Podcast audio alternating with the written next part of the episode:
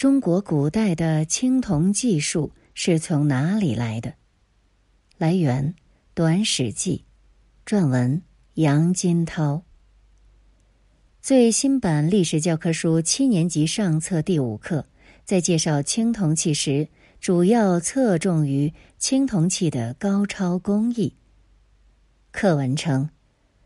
商周时期的青铜器不仅种类丰富、数量众多，而且制作工艺高超。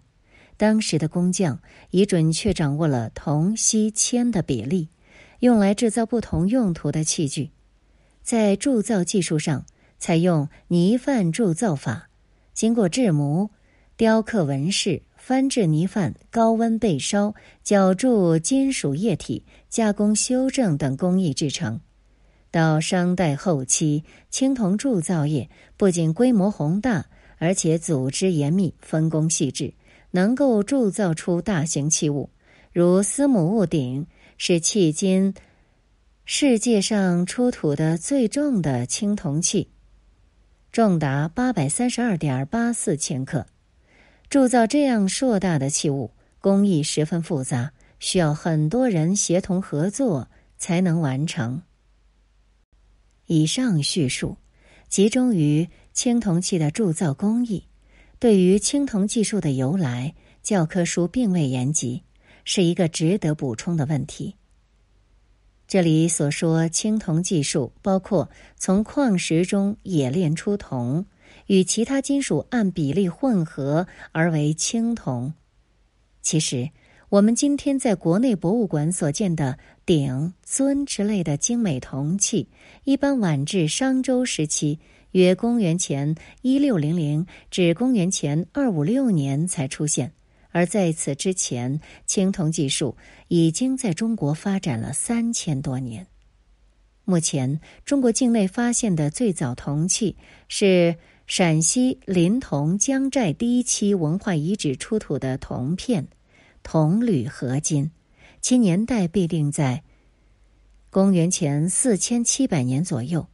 在华北及黄河中下游众多遗址，也有铜渣、铜片、铜锥发现，年代在公元前三千年至前两千年之间。真正意义上的青铜器，如刀、爵、戈等，各地域出现的时间不一。在中原地区。最早出现于河南二里头文化遗址，年代在公元前一千九百年到前一千五百年。除青铜器外，二里头遗址还发现很多与铸铜有关的陶范、化铜炉壁、铜渣等。学界较普遍认为，商周时期的青铜文化是在二里头文化的基础上发展而来的。在西北地区。甘肃马家窑文化遗址出土的一把青铜刀，属铜锡合金，年代不晚于公元前三千年，是已知的中国最早的青铜器。七年级历史教科书部编本第五课《青铜器与甲骨文》提及的齐家文化遗址，主要位于甘肃青海境内，在至少十五处遗址出土有一百三十件以上的青铜器。经碳十四测定，年代在公元前两千二百年到公元前一千六百年。而在更靠西的小河文化遗址，位于新疆罗布泊沙漠中，哈密天山北麓墓地也曾有大量青铜器被发现，其中包括一些山铜合金，年代在公元前三千年至公元前两千年。简而言之，就时间而言，中国境内各地域对青铜器的使用，西北地区远早于中原地区。自西北到中原，时间上存在着一条明显的早晚脉络。对于这种现象，学术界目前有两种解释。第一种解释是，西北地区青铜器是独立发展而来，后传往中原地区。持这个观点的学者认为，世界各地冶金史的发展不一定都遵循红铜、深铜、锡、青铜的次序。在中国，最早被利用的是黄铜、锌铜合金，而非红铜、纯铜。有学者尝试通过实验来证明，用新铜共生矿还原可以得到黄铜，进而从冶金技术的角度来为早期出现的黄铜提供依据。他们认为，先民最初可能只是通过巧合获得了这种矿石，后来不断积累经验，开始有意识的去找寻孔雀石、锡石，从而提炼红铜或青铜。另有学者认为，二里头发现的青铜器虽然在时间上晚于西北地区的齐家文化，但中原地区更早的龙山文化发现有冶炼活动的遗迹，因此二里头未必是中原最早使用青铜器的地区，只是作为当时的中心之都，生产出了最高水准的青铜器。于是进而得出结论，认为。中国的青铜时代始于公元前三千年前后的马家窑文化，经过龙山文化和二里头文化一千多年的发展，达到殷商时期的鼎盛。这些学者们相信，中原地区至今还没有发现早于二里头文化的青铜器，可能只是考古工作发展过程中的暂时现象。遗憾的是，迄今为止。中原地区确实还没有发现早于二里头遗址的青铜器。第二种解释是，中原地区的青铜技术是由欧亚草原地区传入，西北地区是这条传播路线的重要中转站。有学者研究发现，二里头遗址一二期出土的少量青铜工具、兵器等，和齐家文化风格相近。两者之间或有承继关系，而齐家文化的青铜技术极有可能来自欧亚草原地区。比如，考古学家刘学堂认为，二里头遗址出土一些铜器，从文化风格看，不是中原文化传统中的器物。在找不到起源的任何线索的同时，这类器物。在甘青和新疆东部都有出土，其年代要早于二里头和中国北方的其他地区。根据这些线索，把二里头青铜文化起源研究的视野由中原转向中原以外的西北地区，无疑有助于这一问题的最终解决。另有一些中国学者认为。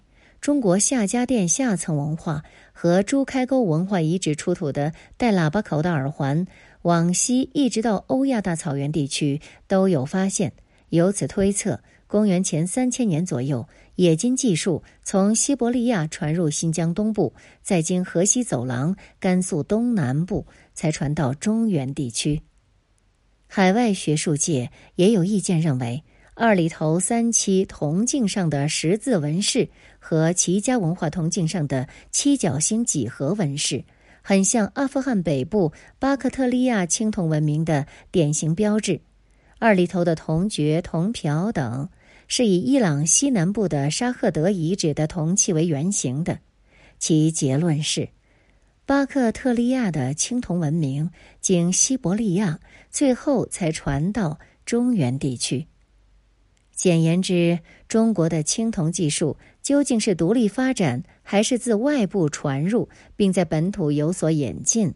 学术界目前尚存争议。彻底厘清这个问题，有待中国境内更多青铜器的出土。曾国藩的残酷杀戮与枉死情节，来源《大师那些事儿》，撰文。江涛。本文出自《清史参考》，二零一三年第十一期。曾国藩于清王朝的最大功绩是血腥镇压了太平天国的造反。书生杀人本身是个悖论，但在曾国藩身上，书生与刽子手的双重身份似乎得到协调和统一。本质上却是，曾国藩在其残酷的杀戮背后，从心理上逐步产生了愈发强烈的忘死情节。曾国藩是恪守传统道德的正人君子，死后官事文正。这一谥号至少说明两个问题：一是其政治之正确，二是其律己之严正。因为政治正确，所以他在对敌斗争中立场坚定，气势甚壮；因为律己严正，所以他屠戮太平天国和其他造反者毫不手软。勇于杀人。马克思主义史学家范文澜曾给曾国藩一个“刽子手”的断语，这个断语是有其事实依据的。范老列举的大量证据有很多直接来自曾国藩本人的奏折。范老指出，曾国藩在省城设发审局，凡团身送被捕人到局，立即杀死。禁止失亲呼冤，又禁止向团身讲理。他竭力提倡团身捕人，地方官杀人，捕人要多，杀人要快。官杀人不必拘守常例，身捕人不必一一报官，人民更陷入朝不保夕的险境。大家都叫他曾剃头，形容他杀人像剃头发那样多。而他感到公论不容，就给咸丰帝上了一个奏章，说：“及臣身得残忍严酷之名，亦不敢辞。”曾国藩乃提倡兽性来报仇泄愤，例如兴国大野战斗，获俘虏一百三十四名，一概剜目凌迟；九江城外获俘虏十二人，立即凌迟消逝。又生擒十三人，就地剜目凌迟；武昌城外太平军新兵战败，带回七百余人，全数斩决；重阳战斗擒获七十余人，杀死既阵亡将士，既毙领兵勇割人肉生吞。来源：汉奸刽子手曾国藩的一生。湘军攻入太平天国的首都天津，也就是南京之后，即在城内大肆烧杀抢掠，四十岁以下的妇女都被抢光，老人幼童则惨遭屠戮。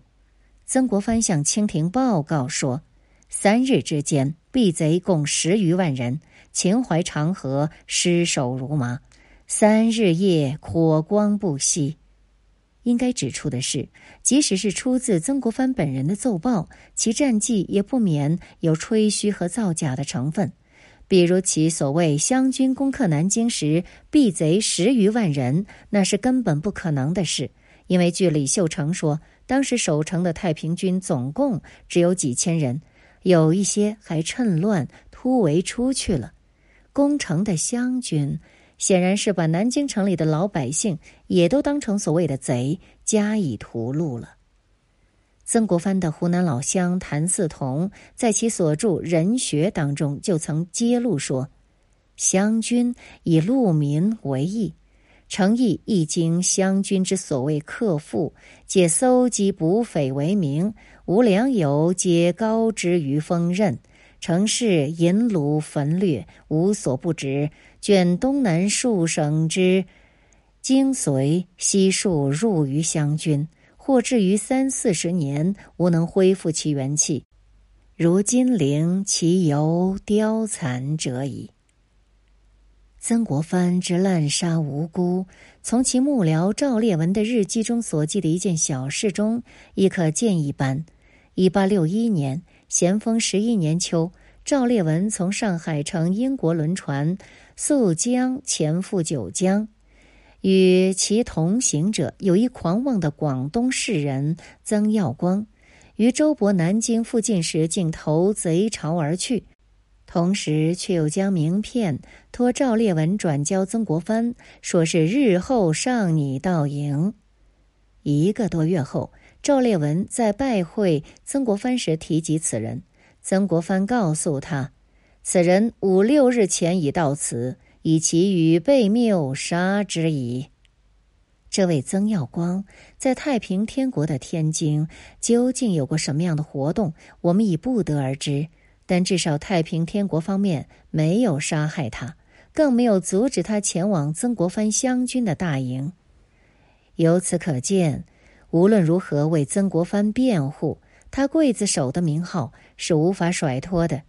但这位是造反者或语言悖谬者、生命如草芥的正人君子，却有着极其强烈的妄死情节。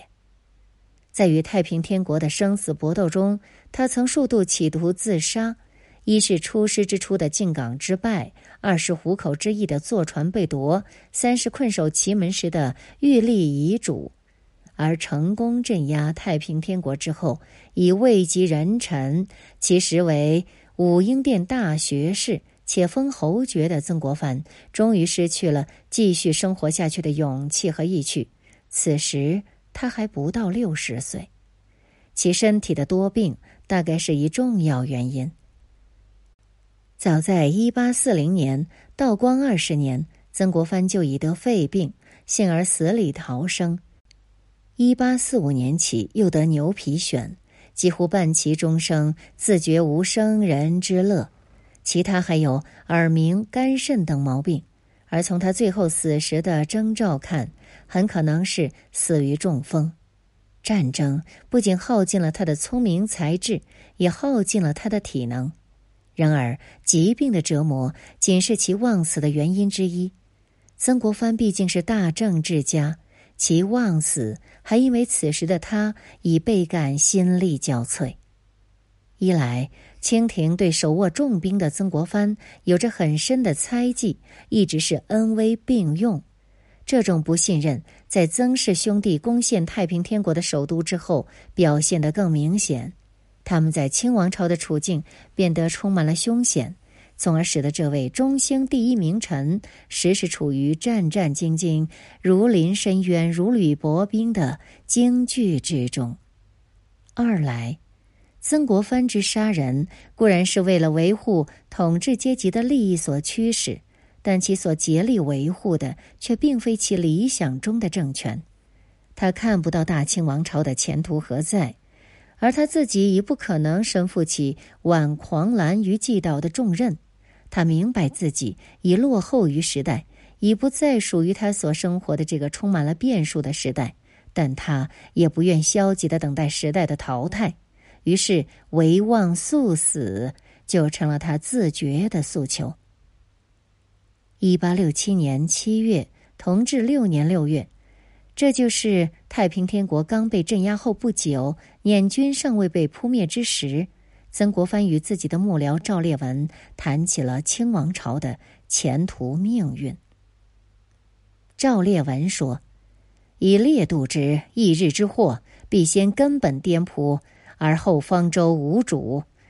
人自为政，待不出五十年矣。”曾国藩蹙额良久，然后问道：“然则当南迁乎？”赵烈文答。恐遂路臣未必能效晋宋也。曾国藩说：“本朝君得政，或不至此。”赵烈文则婉转的以：“国初创业太易，逐鹿太重，所以有天下者太巧。后君之德则未足视也作答。”赵烈文话语中所暗含的玄机，曾国藩当然不会不明白，于是便回答道。吾日夜望死，犹见宗室之云。